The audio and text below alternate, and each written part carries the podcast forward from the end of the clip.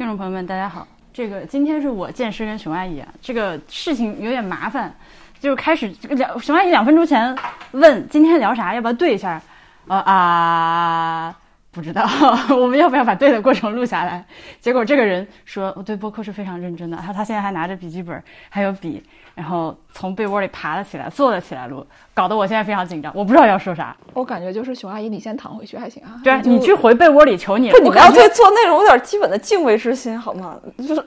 不是就是所以说现在播客已经是要穿上胸罩才能录才能录的东西了吗？倒，我现在倒是没穿倒是，搞得我很紧张。对。就是你不能不能因为跟汉阳他们待时间太长了，然后就尽量的向他们靠拢，就变成躺在炕上录，就我觉得这种行为我是不能接受的。嗯，啊，怎么办？你知道吗？我们平时上网课都是不穿裤子的。但你不会当着所有人面在摄像头面前站起来，这就是基本的尊严。好的，我知道你什么意思了。昨天那个金饼，有很多朋友说没什么了不起，所有的春饼店都有那个金饼。你才没什么了不起。反正我没吃过，我也没有去过北京的春饼店，就是专门的春饼店，所以第一次吃到那个金饼，我觉得还是很好吃的。我我对它没有什么意见，维持原判。昨天吃完饭了之后，我们还是在横道河子继续溜达了溜达。你们俩说一下对横道河子的感觉吧，以及如果你们甚至想要拐回去说说鹤岗也是欢迎的。啊，我觉得横道河子非常不错啊，是一个很可爱的小镇，而且里面都住着人，感觉还是挺有生活气息的。而且那个呃，小雨说他们之前一年来的时候啥都没有，就是说跟我指出这个房子去年的时候他在修，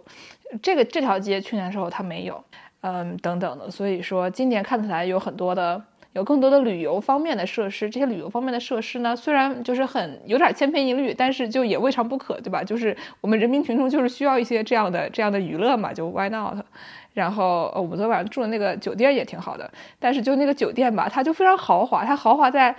就是特别像一个全季啊这这种类型的，它的不管是这个房子还是里面的一些设施，但是呢，它没有做干湿分离，然后我们的呃。这个铁杆儿就说我们东北人脑袋没有这根弦，我想嗯也也对，总总之它就是一个除了除了没有干湿分离以外，其他就全部都跟全季一样的的民宿，感觉做的也挺好的。总之就老树民宿，还挺都都挺适合旅游，就是你去玩玩，觉得挺挺休闲、挺放松的。然后，但既然你提到了住宿，我插一句，如果有朋友们想来横道河子玩的话，还是首先推荐的是去住东山大营啊，对对，这个东山大营是以前的这个俄罗斯的兵营。呃，也是，也就是今年刚刚修整好，变成了一个旅馆民宿这样。下次去是一定要住的。对，它一共有三间房，最多好像只能住十一、十二个人这样。我们超员了，而且他们也订满了，所以我们住不了。呃，我我我在外面看了一眼，就非常的眼馋。下次是的，一定要住那个地方。下次一定，这不是那个下次一定是真的是真下次一定。嗯，对。而且横道河子通火车，对，这个就很厉害。它的那个火车站，就是咱们昨天已经吐槽过那个横道河子站上那个右园，那那叫什么字体？反正就特别丑，就是丑，不要讲啊，就是丑。然后，然后今天我们在那个昨天翻墙失败的那个地方，早上终于以正规的这个途径合法合规的进去了，而且刚进门就被逮去做了个核酸，是吧？呃，我们在那里发现了老的横道河子的那个站牌，是站台上的那个站牌。那字体就很漂亮。如果现在的站还能直接把那个字体拿过来抠着用就好了。那上面写着“横道盒子”，竖着写着“横道盒子”四个字。然后呢，在这四个字的右边呢，写着 “odo kako”。那个“口”我不是很确定，因为它掉了。然后在横着的最下面呢，还写了这个它的俄语的名字，但是因为它也掉了，而且我不认识俄语，所以我不能告诉大家它上面写着什么。总之呢，就是这么一个呃字体很漂亮，字体有点像是那种，你说这是什么字体，熊阿姨？我不认识，反正就是感觉很像，就传统的那种有点日式的那种风格，但是就挺好看的。然后呢，我们的婉莹就抱着它拍了一张照片，被大家说你咋从来不运动还能有这个人鱼线呢？婉莹，这那玩意儿叫人鱼线吗？此刻露出我肚子上的肥肉给剑师检查一下，没有任何人鱼线。好，他这个人就在那个摄像头面前站了起来，发现没有穿裤子。对，大家在这个横道河的这个这个美丽的牌子面前搞了一些奇怪的摆拍，大家可以去即刻让熊阿姨去看熊阿姨发她她拍的照片。熊阿姨，你有没有发我或者你在铁轨上？都没有。哦，哦，发了，哦，发了 嗯，今就是今天呢但，看不出来是你。我和嗯熊阿姨在铁轨上做了一些非常丧心病狂的这个行为艺术，就是我们去了一个就是横道河子的那个叫什么来着？车车机车库机车库，就是说所有的机车会到他那边，要不就是进库，要不就是在那边掉头，所以它是一个一共有十五个口，一个扇形的这么一个机车库。然后对，就是如果如果有听众朋友熟悉托马斯小火车的话，就它那个里面好像就是有这么，如果你要买模型，它的豪华版托马斯小火车模型是带那个就是完整的机车库，就那个东西，就是换车头，然后可以换方向的一个扇形的库房，非常的帅气。就是大家想一下那种就是呃古代的电风扇的按钮啊，电电风扇那个拧的那个东西，它中间不是有一横吗？然后中间那个拧那个一横是方便你拧，就电风扇不是可以看有三档嘛，零一二三对吧？然后你扭着那个东西就可以从零档换到一档或者二档或者三档，然后那个东西就可以对准每一个机车。对吧？就是中间有一个这样的拧的这么一个东西，好，我我想知道没有去过的人听这个描述能不能我？我实在无法想象。熊阿姨开始开始开始做笔记啊，好，做的不是不是，并不是在试图画画电风扇的那个拧拧的那玩意儿。Anyway，然后呢，就是那边有很多铁轨，然后汉阳正在飞飞机，想要拍我们大家站在这个铁轨旁边的一些照片。这个时候，我和熊阿姨两两个很急性子的人感到无聊，于是我们就决定听到旁边有一个老头说：“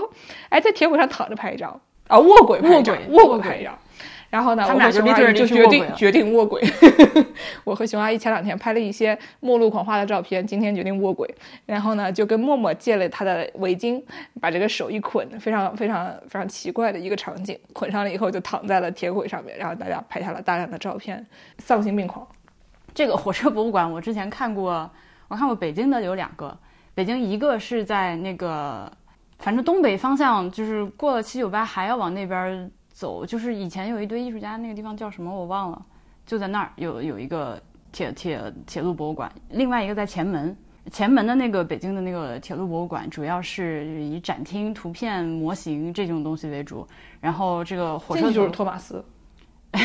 火车头这些在在那个东北东北方向的那个分馆里面，嗯，呃，那个里面还有假人儿，有布置出来的那个最喜欢的。毛主席毛主席办公场景，你一进去一个毛泽东坐在那儿，就是 我操，这就是 那种场面。今天没有那些话，今天就是非常的直给进来之后就是纯火车。哎呀，我真是太开心了！那个火车就是蒸汽朋克啊，里面就所有的它那个火车是原封不动的就摆在那里，然后就是随便你玩。所以呢，我上去的时候就是有两个小孩，两个大概六岁左右的一对双胞胎小男孩在里面就是疯狂的捯饬，然后我看着他们俩，我特别嫉妒，我想说，哎，俩小孩赶紧下去让姐姐玩，让阿姨玩。然后小孩小孩被爸妈叫下去了，然后阿姨就坐上去，然后开始疯狂的捯饬。它里面就是有一些什么，呃，有一个有一个它大概有折了三折，怎么怎么怎么折了一下以后，就是底下是一个刹车，就直接可以把这个车轮描述也是有点难以理解。就是呃杠杆。我实反正是一个联动杆联动杆，然后嗯它可以刹车，然后呢有一个可好像是换挡的，特别有阻尼感。嗯，就我我哎，那个东西我猜是鸣笛用的，那个是鸣笛，那还有一个换挡的是一棱一棱的那个，啊就是就是齿轮的那个，我们俩就那个感觉是，听众朋友们 be like，连熊阿姨都不知道我们俩在说啥。总之有有我跟你说，熊阿姨，跟我们俩一起录节目，你必须自己主动插话，哦，睡着了。你必须就是就是不管我们俩在说什么，强行打断就说，不然的话你从头到尾没有机会说话。对不起对不起，对，你你说吧。哦，是吗？真有意思。嗯，没事儿。那说什么呢？你不是做笔记了吗？没有，我是觉得横道河子挺好玩的，就是适合专门儿如果来就是海林市还是哪儿的话，专门安安排一天在这儿待着，因为它那个城市很就很很很袖珍，然后非常的规整，就是你走在那儿，你感觉你好像是来到了日本，或者是来到了什么童话故事里边的小镇，因为它那个小房子特别小，呃，而且又呃很相似尖顶的那种小房子，黄色的，你走在那个路上，而且很干净，走在那路上就觉得很舒服、很平静。然后，但是我们就我跟猫叔今天都觉得这边开发的不好，比如说那个中东就是那个什么铁路博物馆，里边做的都特别好。然后你到里边还有包括那个教堂改成了一个博物馆，里边东西都陈列的非常棒。但是你特别想买点书或者是什么资料带回去，就发现没有任何东西可以买。嗯嗯，因为它里边那些，嗯，我我看完之后对中东铁路非常非常感兴趣，但是这个整个小镇上没有一个书店，然后也没有任何一个地方卖书，就我只能就看着稀里糊涂就走了。但是你要想，去年这些东西都不存在，就是首先去年汉阳来的时候，那个教堂是不开的，这个这个东西可能是疫情的原因，可能是他根本就没有搞好，就他没有做这个展览。所以就是，而且它后面的有一条，我们昨天去那个油画村的那条街，那条街去年也是基本是没有没有成型的，所以有可能将来说不定它也会继续的做一些这些东西，我们也不知道。但是讲到这个，我想到昨天我去油画村的时候，就就那条街上面它有一个精酿酒吧，嗯，IPA 十五块钱一杯，啊。然后我就看上了这个酒吧，我们就跑过去问说还能买点什么喝，老板跟我说去年做了，今年没做。啊？他就跟我说了这八个字，去年做了，今年没做，，OK，所以就是他去年酿了这个酒，然后发现好像卖的不太好，所以今年没做。我觉得这个地方很神奇的，就是晚上的时候，它的生活气息还是挺重的。对，就我们昨天夜里边从那个民宿开始往油画村走，大概来回走了一万步左右，我所以距离也不是很近。然后前边就是很很黑，路两边都没有灯，走走走就走到当地的那个小镇，然后发现这个小镇确实很荒凉，因为它里边大部分的那个居民楼里边，比如说这个楼里边能有三十户，它其实只有十户在亮灯，然后其他那个窗户上就贴贴着卖房，然后急卖房、急售房，它那个急不是着急的急，是吉祥的吉，就到处都有。然后包括商铺就写的是什么呃什么量铺急转之类这种话，就还挺多的。我我我我这两天就觉得说，就大家可能看过有一个美国的知名的摄影师叫 Alex Soss，就是他之前还在上海和北京做过展览，然后他之前拍过一个一组照片，就是拍那个去密西西比还还是去什么尼亚加拉，就是他那一套照片都很相似，就是在美国的袖带拍那种就比较荒凉的，然后宗教性很强的当地人怎么生活的，那个好像是大概他十几年二十年前的作品，现在只要有一个摄影师。如果来东北的话，就我们这条线，它可以完全复制一模一样的东西。就是整个这个氛围环境，然后包括昨天我们看到一个小店门口坐的一个女的，五十多岁，然后她那个化那个妆和她那个头发，就是跟那个就是那个美国摄影师那个图片里的人基基本上一模一样，但是我们就是不好意思。摄影师叫？啥？你再来一遍就是 Alex Sauce，我对吧？我不会又读错了吧？现在我现在对我的英语没完全没有任何信心，就是 A L E C，然后 S O T H。他去年在三影堂也做过展览，在前年在上海的那个艺术什么什么中心也做过展览。就是你你嗯，我之前给别人看了一下我的这个行程，然后然后那个 那朋友就说你这完全就是个袖带本带，就是原来没有感觉那么明显，因为我也很多年没有在夏天回回家了，然后可能辽宁也没有像黑龙江这么明显。就比如说鹤岗那天晚上，咱们从餐厅往回走的时候，那条路也是非常非常安静，就是经常这个楼大片楼里边只有一两户在亮灯，然后大量的卖房的广告，我也不知道这房子到底是卖给谁。然后比如说横道横道河子这个这个地方也是大量的卖房广告，然后你会想就是这个房子。他昨天我们就想到问，我就问曹宇，我说美国是不是也这样？美国曹宇说，那美国的房子是一块钱往外卖的，因为他要交的税很重。那这边的房子我觉得会更便宜，但是我也没问具体的价格，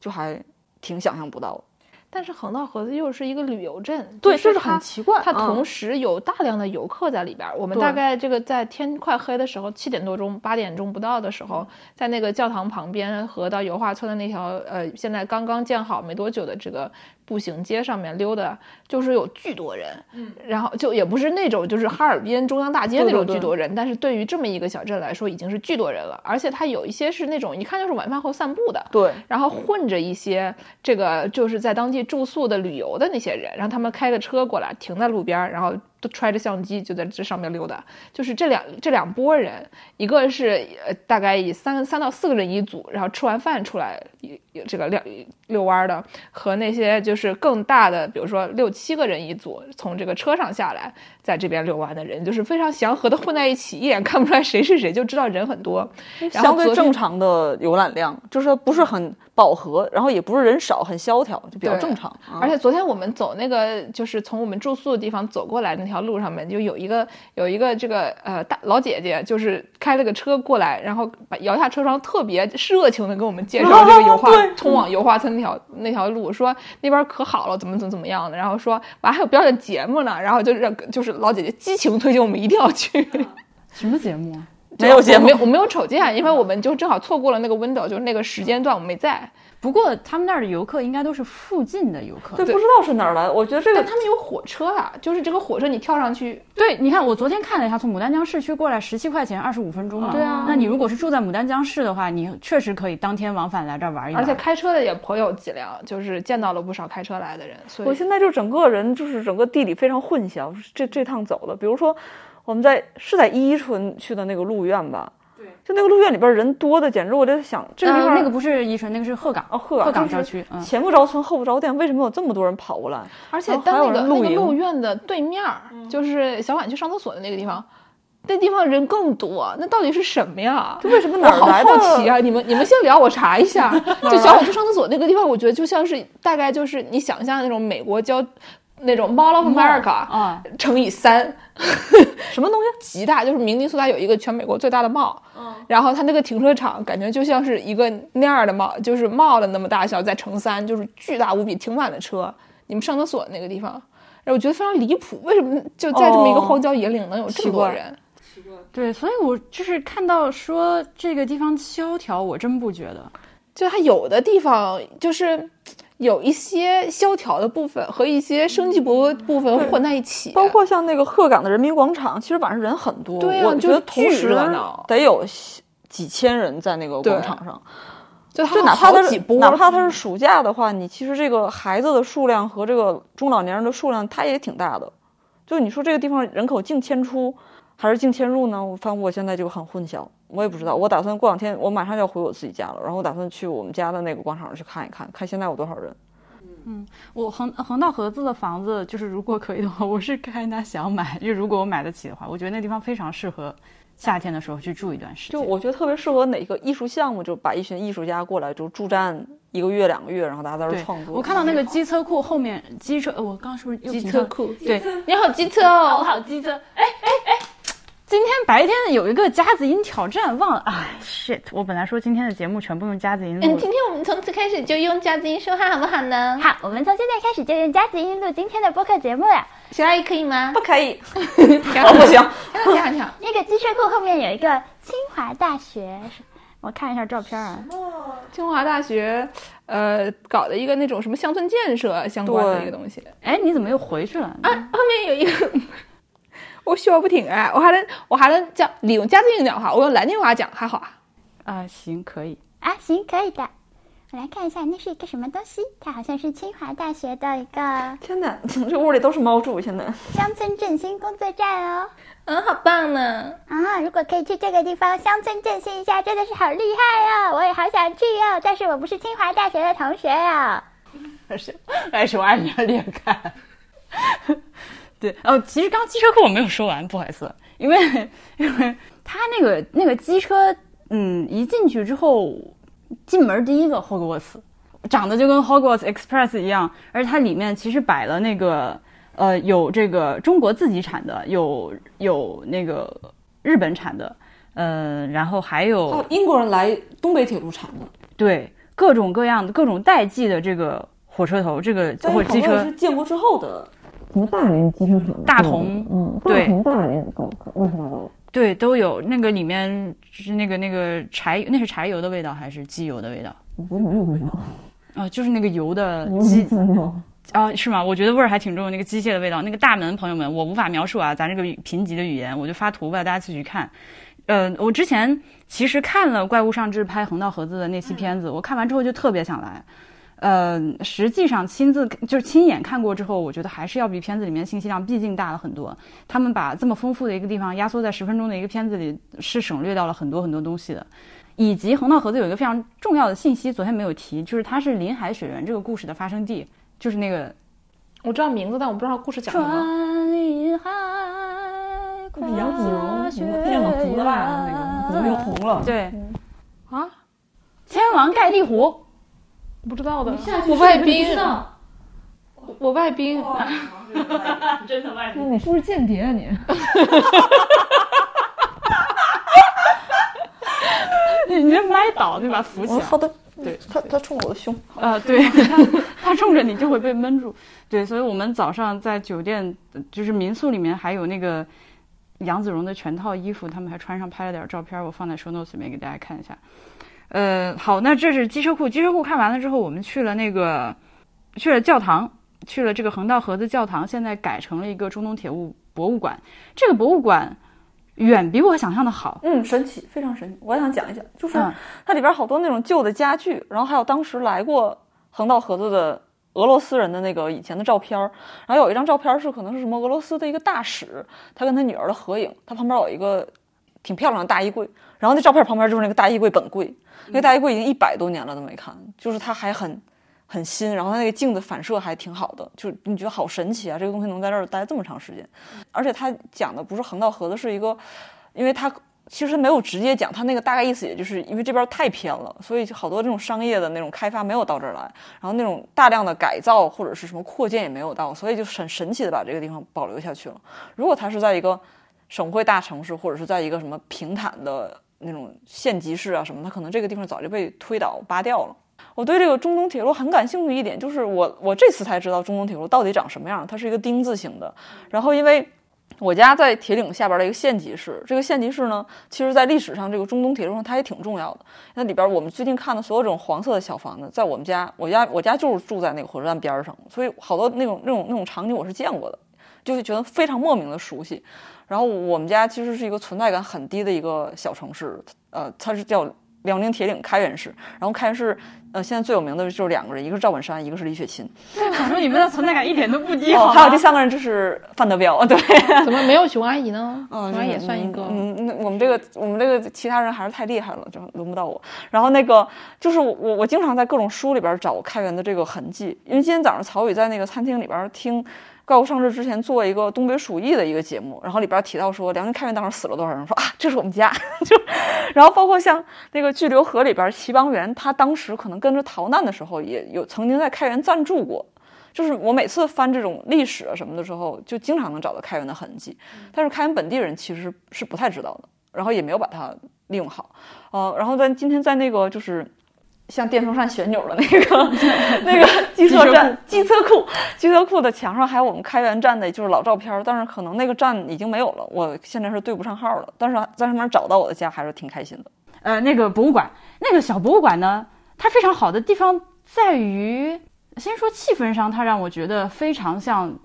引入新博物馆学概念之前的日本博物馆。怎么讲？呃，你看我会插话了，怎么讲？它首先它是在一个老的这个建筑里面，而且那个建筑风貌保持的还非常好。呃，虽然说它已经丧失了这个教堂的功能，但是它的这个大的结构没有因为做博物馆而进行很大的破坏或者是改动。呃，然后呢，就是它里面的这个陈列方式是由这个平摆着这个平柜展柜，里面主要是陈列着这个小件物品、图册、画片，呃，配合着这个大量的状况非常良好的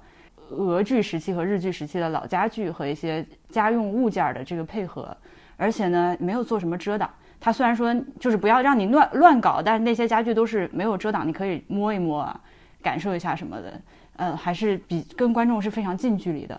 而且有非常详实的各种各样的资料。就这种展陈方式，又同时又很乱，同时又很 miscellaneous，就是有什么都给你堆出来。呃的这种搞法，我觉得非常日本。嗯，能感你能看出来，这个地方是一个非常热爱这些东西的人做出对来。嗯，他是他是走了心的，所以我对这个博物馆还印象很好。唯一讨厌的就是他门口那个导览机器人，太讨厌了，一直在那哔哔叭叭、哔哔叭叭、哔哔叭叭哔。呃，但是那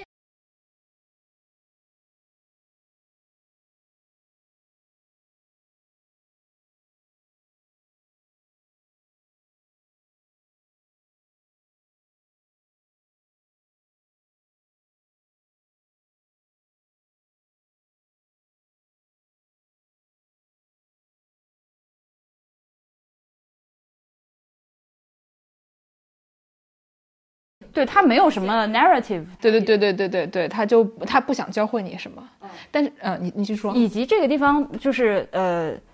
我不知道，我估计熊阿姨可能也注意到了，他的那个展柜里面摆了很多当年的一些出版物，嗯，呃，那些东西就我就很想翻出来看一下。对，对，啊、那那个 team 他们不是做那个就是就是古籍扫描之类的，我就啊，能不能把这些书至少扫一下？因为他你拿出来给大家翻肯定不太现实，它作为一个博物馆的展品。但如果有电子版的话，我觉得将将是非常非常有意思的资料。熊阿姨都拍了一些什么什么材料？我来看一下，有黑加仑等浆果资源开发的研究，第七报黑加仑子香槟酒的研制，黑龙江省横道河子果酒厂，一九八五年九月。然后还有一个哦，墙上还有一个是，呃，一九零三年一个日本人游历东北时在满洲的话上面写了关于横道盒子的介绍。啊，这个书我很喜欢，我我也拍了那张，叫这本书的名字叫做《体位向上徒步旅行》。体位向上就是指说这个让你的提升体质的徒步旅行。嗯然后哦，这是这是一九四零年那本书，啊是两本同一个，吗它？是两个，我们一个展板上左边一个，右边一个。哦你说右边那个？右边那个是是这个叫体这个体体位向上啊，向上的体位很奇怪，呃，这个这个一九四零年出版的这个书呢，你里面就介绍了他在这个旁边写了三个 course，三个三个游览路线，一个是从这个横道河子站到路西亚寺院，到路西亚墓地，然后到绿之丘，然后到近藤林业，接着是小仓山，最后是可以呃露营找露营泽，就清景泽那个泽有点像池塘一样，露营池塘，最后是一个叠间啊公园。就是这是其中的第一个这个路线，第二个路线路线是就是，呃，这这个路线里面，你如果租车的话，从牡丹江开站开始坐汽车要一一元五十钱。第二个 course 就是另外另外的一条路线，然后呢，他还介绍了这个横道河子具体是什么样子，他们这个展板上对它进行了翻译，说横横道河子四周被绿色的群山环抱，清澈的横道河水缓缓流过，距牡丹江近两小时，等等等等，介绍了很多这个小苍山啊旁边的他们当时的这个近藤林月的。近藤林业的林区的缆车啊，等等的，就是可以看出日本人在那个年代对于这个地方就完全是一个那种，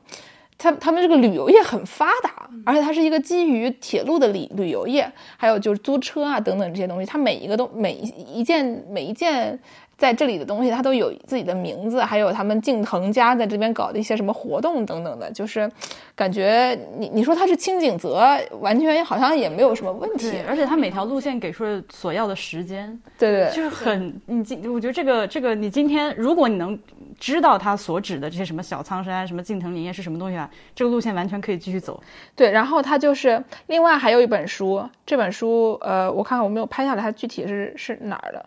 呃，我没拍，反正就有一本书，它右边画了这个教堂，然后呢，这个左边它是一本日本的出版物，上面写着英语的这个横道盒横道盒子，说老沙皇年间的留下的遗产，然后底下写的是日语，就是横道盒子，它这个是满洲的清，被称为满洲的清景泽的避暑地，然后介绍了它这个地方什么大片的白树林啊，有那个罗呃俄罗斯风情的这个房子，但是里面是中国的商人，它上面写的是支那商人，然后他们怎么样把这个店头只改改造了店头，它这个房子还是那个俄罗斯风格的房子，然后里面是中国人，中国人他们除了店头以外，其他什么都没有改，保持了俄罗斯的那个风格，然后怎么样展陈他们的他们的商品，然后说这条街上面的这个。呃，里面的呃俄罗斯人是怎么样，就是非常的热情等等的，就介绍了一大堆这些乱七八糟的东西，还说他们这边看上一本书，叫这个《日满路三民族生活 no 比啊，对对对对对对对，里面还介绍了，他说那这边的那个黑黑面包就是大列巴，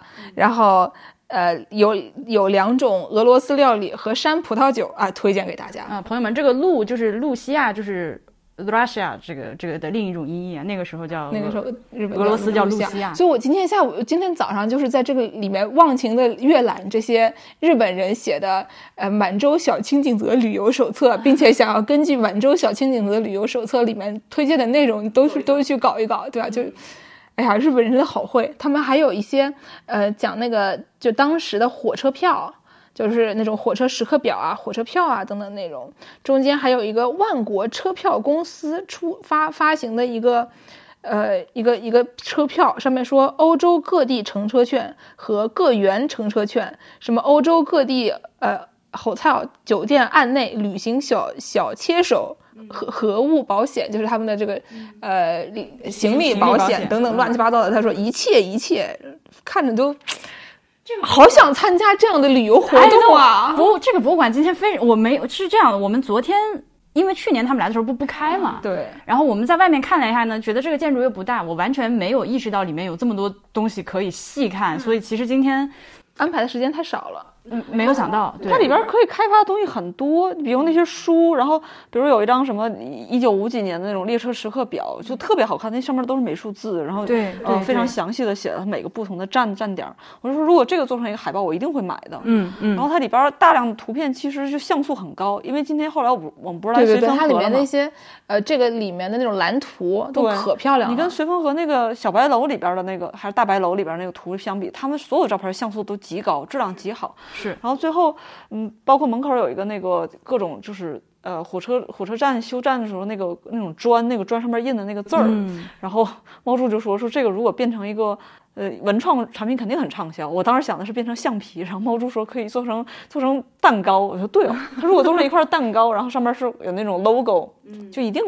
肯定巧克力也可以啊。对对对对对，就是他我我还有一个非常喜欢，就那种日本的呃火车爱好者一定会就是疯狂迷恋的一个火车时刻表，里面讲了这个哈尔滨到绥芬绥芬河之间的就每一个站它几点到几点发车，嗯。然后中间他们这个车是怎么怎么改，就是从从哪一节换到哪一节等等。然后特别搞笑的是，他在这个最顶上呃写了这个很难朗读的呃站名，有 mini q u 的那个站名啊，帽儿山、某路山，然后乌吉密、乌吉密。什么这个亚布洛尼、亚布洛尼，就看着就好可爱呀，好想要一本这样的书，然后仔细研读这里面东西到底是什么，就是这个多民族混杂的边境地带的特有的快乐。嗯，所以这个地方我觉得还是，如果听到这儿的朋友想来的话，明年还是值得一来的。嗯，然后住那个东山大营，不要跟我们抢，让我们先住，好吧？咱就是说你，如果想来的话，就国庆节要来的话，现在立刻马上就去订东山大营，好吧？你不对，我觉得这个至少能待个一整天嘛，从早上玩到晚，完全没问题啊。嗯，是的我，就再次吐槽一下，我们这次可能就太赶了。每天大量的时间花在路上，然后晚上到了地方精疲力竭。这个属于就是你在东北玩和在西北玩可能都有这个硬伤，因为它就是太大大，了，没得办法它。就是有这么大 哎，哎不 不行，我的你南京话话不行，我南你赶紧京话回去学学。你你在刚刚那话你来一遍，我再重。它就是有这么大哎，它就是有这么大，它就是有这么大，差不多了，差不多了啊，快差不多了，快快了。但是在西北的时候，你是雇司机开车，在这儿他妈是自己开车，我有点儿啊。你开的也是太快了，你慢点儿开噻。不行不行，我今天我今天整个今天这个路程我是第二个也不第第第三个到，我觉得今天特别失败啊。就赛车我？就对我我们要这昨天昨天我这个吐槽了妙雅，妙雅是认为我们大家都像她一样能吃。今天我要吐槽熊阿姨，熊阿姨开车特别快，并且她觉得我们大家都应该开的像她开的那么快。熊阿姨开车真的好快。但是我们中间其中又有一个开车比较慢的朋友，非常的我们我们叫他这个呃怎么说呢？就是我们跟他比，我们都是混乱邪恶，只有他一个人就是手续善良，就是他就这个这个朋友见到黄灯会停，啊，就看到黄灯就缓缓停住，我们大家都是自度的，give me a break 啊！这这此处不能 break，对吧？Don't give me the break。而而且而且东北的高速开起来真的很快乐，因为它特别特别的直，而且很平，你就可以就是变速巡航，就是干嘛的，你或者一百四十五开到一百六，有一次我都已经开到一百六了，然后发现哦不行不行。然后之前去山西的时候开过自驾，就发现山西的高速就是动不动就要求八十，一会儿六十。就是他玩你，就你永远开不快，而且前面总有那种大车，就特别特别难受。嗯，这样真的高速好开，而且我就我而且就车很少跟人抢着开，我好想开，嗯，而路边的风景真的非常好就是回到了中西部的快乐。太好看了，今天依然是非常非常好看。今天是曹宁说了一句，他说没想到玉米地也这么好看，因为你你可能普通的玉米地它就是嗯挺土的嘛，但是这边就因为它的山势很平缓，它是玉米完了以后还有别的东西，对它就是就是中西部它它就是寡食玉米，没得别的东西，就是玉米玉米玉米，Trump twenty twenty twenty two，玉米玉米玉米，Trump twenty twenty two。就你平时的你你是跟玉米的平行的那个视角就很很烦，但是你在这儿就是你能俯视，然后遥遥远的眺望过去那个玉米地就很漂亮。好那盒子就这样吧，我们可以 move on。以及我们约了几点钟吃饭？我们约了八点，所以你有的是时间。然后我们今天呢就到了，绥芬河，嗯，绥芬河。我我们三个人现在此刻待的这个宾馆叫做什么？云威酒店，它几乎就在中俄边境上。对，对，我们现在离边境线的直线距离，我看一下是多少啊？嗯，五公里吧，差不多，五到十公里就是就是就是就是就是对面了。本来我们这个酒店旁边有一个旅游区叫国门旅游区，嗯，就是国之大门，但是疫情之后就是一直没有开开过，literally 没有开国门，所以这个地方没有开。对嗯我们在门口晃晃了一下，像边境这种地方，感觉不宜久留。不宜久留。怕变黄码，我倒没有想，我倒没有想到你想的，挺远啊。对我没想那么远。那为什么不宜久留呢？就是它门口那个检查站看起来很森严，哦就有让人有一些就那种闯军事禁区的对紧张感，紧张感，所以没啥事儿就不去了。我刚才去洗车的时候，就因为明天 GT 他们说要对这个车进行一些拍摄，毕竟爸爸对吧？要给要给爸爸的车拍好看点儿。然后呢，就是说叫我们去洗车。我跟阿板去洗车的时候，就问洗车店老板，反正他们一边干活一边就是嘴上念念说那个，哎，我这我们我们这儿是不是有点冷啊？什么什么的。一看我们开俩沪牌，一看就是就怪人，就开始问。然后呢，就是然后呢，我就问老板说，你们这儿就是在疫情之前，这个俄罗斯人是不是很多？然后老板就说，哎呀，毛子以前是很多的，毛子在这边做生意怎么怎么怎么怎么怎么的。然后说这跟他们讲话都得讲俄语，但是他不会，然后就非常腼腆的笑说，嘿嘿，我不会。但是指他儿子说他儿子会一点，呃，说以前这边的外国人是很多的，但是实际上是这个绥芬河你进来了以后，发现满大街都是俄语，以至于你看它的很多标牌都是中间是大的俄语，旁边是小的中文字，就是对对对你认识中文的话，底下顺便给你标一个的那种感觉。市中心很多房子是就是很多店是这样的，但是这些店呢，很多都很不幸的关门了。绝大部分的门都是关着。对，它看起来特别像义乌这个城市，就这个这个城市大看起来特别像义乌，就大量的外语，嗯，非常密集的那种商铺在一起。然后你想象中应该是有大量的就是外国人面孔在街上走，但是一九年之后我也没有再去过义乌，我不知道义乌现在是什么样，肯定也也不怎么样了嗯对，上海都没有外国人了。嗯，那个 今天今天这个洗车店老板说，偶尔还能看见一两个就是住在定居在这里的人，但是大部分人都走了，因为他们走了以后就再也进不来了，中国人也进不来。然后他们就说现在就是中国人，因为中国人也进不来，所以就是搞得很麻烦。他们这边边境以前就挺严的，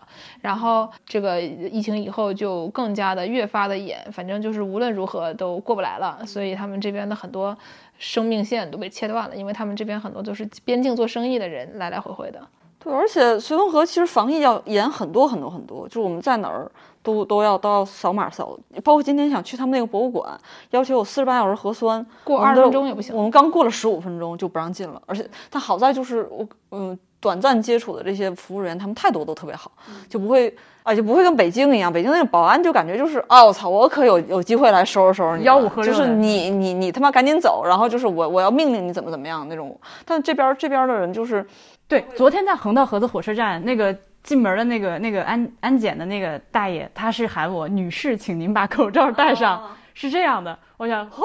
受宠若惊。对啊，我以为是女士，请你从墙上下来。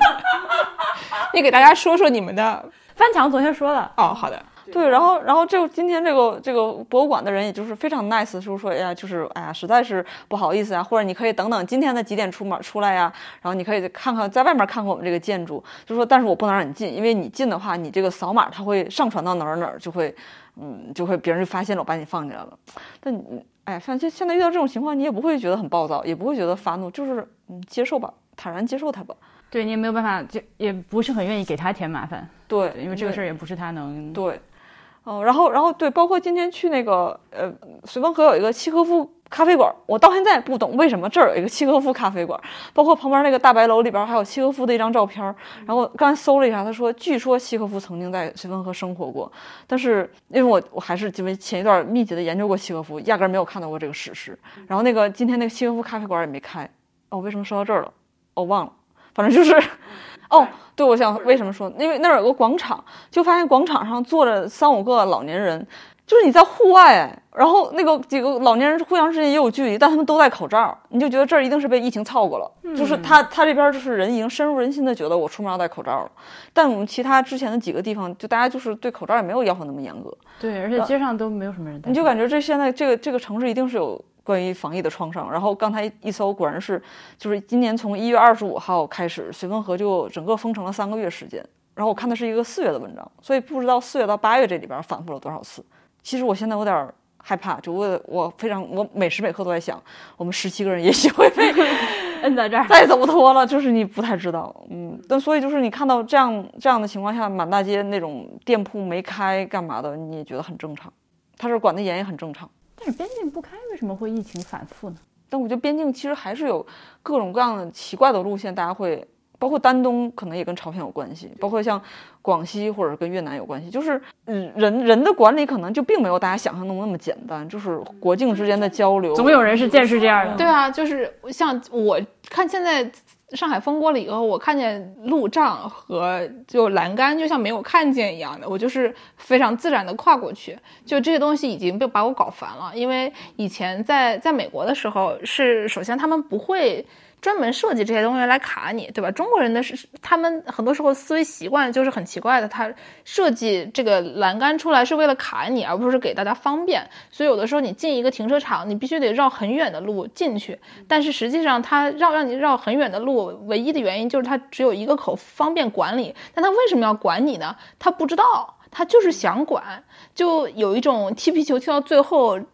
就他们人已经疯了的那种感觉，所以在被上海关过了以后，我就越来越。对于这些这些行为没有耐心，所以见到栏杆我就非常自然的跨过去，就好像没有看过，就好像没有看见这个栏杆一样。就是你管不了我，我已经变成了一种行为艺术了。嗯，我一直就很讨厌这种小区啊、博物馆啊、学校外面去，反正就是这种。呃，学校有的时候对于尤其是中小学小孩还是非常重要的，但是大学你给他拦起来，我就想想抽人耳光这个事情就非常讨厌。嗯就是你凭什么把成年人关在监狱里？Anyways。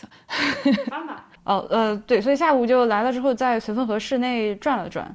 呃，其实一开始汉阳说腿着走的时候，我是拒绝的，因为进城之后发现绥芬河地形非常的不平整，是个山地，有很多那种巨长的，而且相对来说比较陡的坡，可能二三十度都有的那种大长街。就如果让我在这个路上走的话，我就不是很乐意。但是还好呢，它那个就是沙俄时期比较集中的建筑，其实就是在呃这个。基督教堂、沙俄领馆、人头楼和就是那个呃熊阿姨他们没进去的那个绥芬河博物馆，曾经是一个沙俄的小学校，现在是绥芬海绥芬河博物馆，以及那个什么契诃夫咖啡馆那个广场上，那个广场上还有一个叫大白楼的楼。对，基本上就是这块，确实可以腿着，而且比较轻松的在这儿。就是下午有点晒，要不是特别晒的话，反正是非常轻松的可以溜达。而且有一些坡，阿板看那个坡以后，他就稍微有些退缩。阿板说：“我们等会儿，我们这坡走下来了，我们等会儿是不是还得走上去？”然后一脸就是非常 哦。以及我们发现了那个汉阳带着我们又是绕路走的那个博物馆和教堂，他们俩就在一个院子里。咱们就是说汉阳啊，以后这个路还是认一认。呃，导导导导游小哥，因为因为汉阳可能之前那个院子他就没进去，因为当时我们就在门口看了一眼嘛。他要是进去了，他可能就知道连着了。嗯嗯，所以再说回一个博物馆吧。呃，虽然这个东西你也不太能，就那个大白楼，它曾那个能叫博物馆吗？嗯，不太能吧，但它就是一个展馆，我们这么说吧。啊，它是全国重点文物保护单位中东铁路建筑群绥芬河铁路大白楼，原来是绥芬河铁路交涉分局官邸，总理委员官邸，俗称大白楼。后面当过宿舍，当过办公楼，怎样怎样。然后现在呢，变成了一个展馆。这个展馆的内容竟然是就是秘密情报工作以及国家安全相关的，就非常神。而且这个话能说吗？你想就不要说了啊啊，是一个非常非常可怕的话题，这个得剪，对，多的也不能细说啊，朋友们。哦，我觉得挺有意思的，因为那个。周恩来曾经在这儿下榻过，因为他每次去苏联，还不是每次，就是他去苏联回来会在绥芬河住。那他们去开中共六大还是怎么着？然后他他就住在这个地方。然后那个那个那个房间现在被恢复了。其实我觉得所有家具应该都是换过的，但他有一张大床。那个床呢，非常神奇的是，你可以躺在上面躺着，没有人管你，没有人管你。然后所以那床应该是后来的床。所以我们就在那个床上就是躺着，然后坐下来非常软，很舒服。而且发现周恩来住的是套间，其他人住的是一个标间。那那层楼它是一个圈嘛，回字形，它的左上角和右下角两个是套房，其他全部都是那种标准间。这个套房像什么？这个套房在建师在遵义住的遵义宾馆的领导套房，对对对，还挂着毛笔。哎，对的，就是这挂。基本上我当时这个副国级待遇真的是可以堪比周恩来的待遇。没有没有问题。对吧？但而且他甚至都不能把空调开上零上五度，就是副国级冷链运输。笑死！那个呃，其他的建筑的话，我觉得大家完全可以去看《怪物上志》关于绥芬河的那期，讲的绝对比我讲的要好多了，因为那期节目是可达说的。搜了一下，就是绥芬河，让人肉眼就感觉这个地方很有钱。就它那个整个楼和街道的那个面貌，就是跟之前的几个城市完全不一样。我们一进绥芬河整个这个大转盘之后，出来就发现好多摩天大楼，就是二三十层的那种摩天大楼。而且马克西姆老高级了，对，就是吃的也不错。它那个俄餐，我们我现在在搜绥芬河的 GDP 排名，但是这个手机一直刷不开，好像它 GDP 在黑龙江是很靠前的。OK，它是黑 C 呢，哦，车牌绥芬绥芬河是中国境内唯一可以使用卢布的试点城市，和俄罗斯人凭护照曾经可以免签入境。哦，进绥芬河这是美好的旧时代。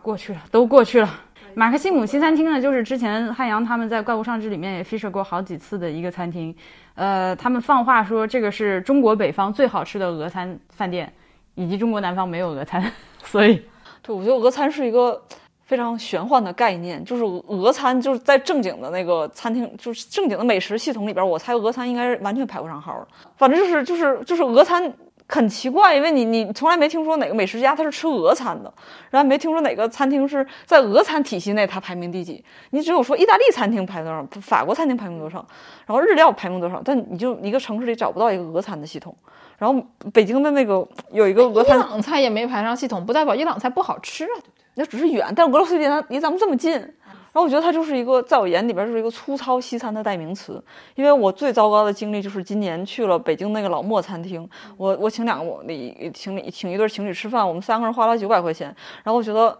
就是你倒不如直接抢我，就所有的东西都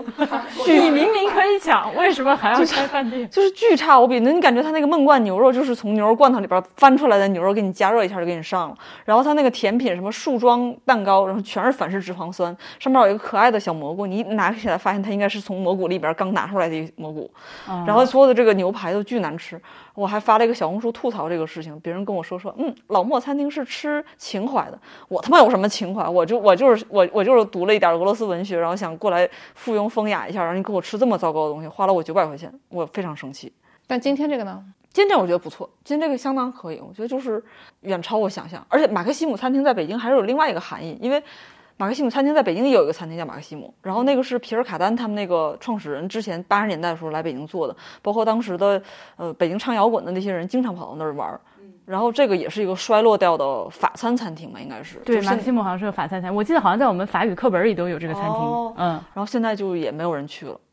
包括当时崔健什么的，他们演出都去马克西姆，所以在马克西姆在北京，它又是一个跟老莫一样，它是属于一个旧时代的传说的，说当时那种二代子弟去享受的一个地方。但是对于我们这种外地逼来讲，我我是不会花钱去去的。然后它代表着非常糟糕的饮食，就代表各种反式脂肪酸。但是在嗯绥芬河这个马克西姆餐厅，我觉得还是挺好的。嗯，这个马克西姆和北京那个没有任何关系，他们只是正好叫这个名字。我我我今天一直在宣称，今天是我第一次吃俄餐，是因为就严格来说，我之前吃过一顿，就是在哈尔滨的那个华梅，就中央大街上的那个，也是一个老牌的很糟糕，俄餐餐厅，而且也是一个情怀餐厅。我我那个十几年前第一次去哈尔滨的时候，自己一个人去吃了一顿，是对我当时在以我当时，我现在本来比如说我如果跟妙雅比的话，我是吃的很少的，我见识非常短的这么一个人。那个时候我就更没吃过什么了，大学还没毕业，就是没有吃过什么好东西。以这样一个小孩儿的眼光去吃，都觉得这这是什么 鬼呀的那个的那种程度。对，所以今天算是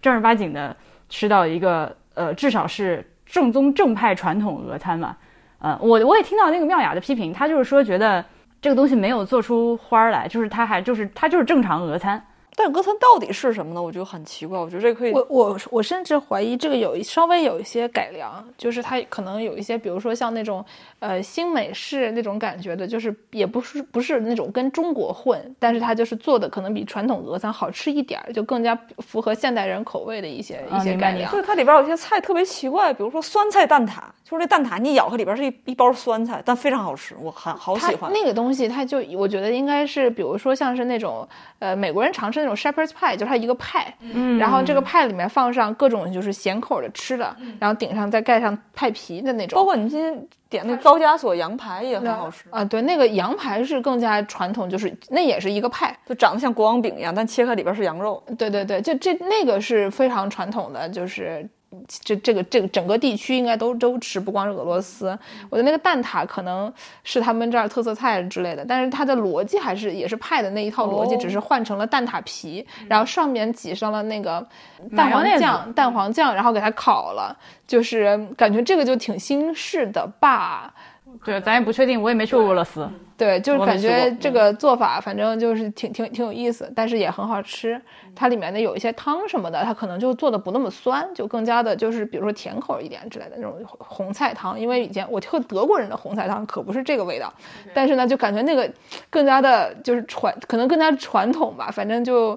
呀，反正就是我总觉得这家店的的各种。各方面的就是特别刺激的口味，更加的平和一点，跟我以前吃到过的其他的这种欧洲，就是东欧菜相比，什么波兰菜，跟那些捷波兰、捷克那些地方的吃的，跟跟俄罗斯应该是挺像的，但是呢，也有一些不同的地方。只是说跟那些地方我在当地吃的，因为我小小时候去过俄罗斯，太早了，我现在没有任何印象，就是他那边吃的怎么样。但是跟我最你确定你不是你爸妈从俄罗斯领养回来的吗？很有可能，对吧？就是我在俄罗斯旅游的时候，当地人老老找我问路，我说哪哪哪在哪。对，剑师非常神奇，因为大家知道，就是俄罗斯就高加索人有一卦有一挂长相是属于就是剑师这个长相。我长得像吉尔吉斯斯坦来的，哎对。出生在碎在碎叶城，跟李白一样。是的，所以如果大家来绥芬河的话，我个人还是很推荐这个马克西姆餐厅的，而且关键是它它又不贵，哎，对，其实也不是很贵，就我们吃了好多，就是也也没有像前两天那么疯狂点，但我我们十七个人吃了一千一百块钱，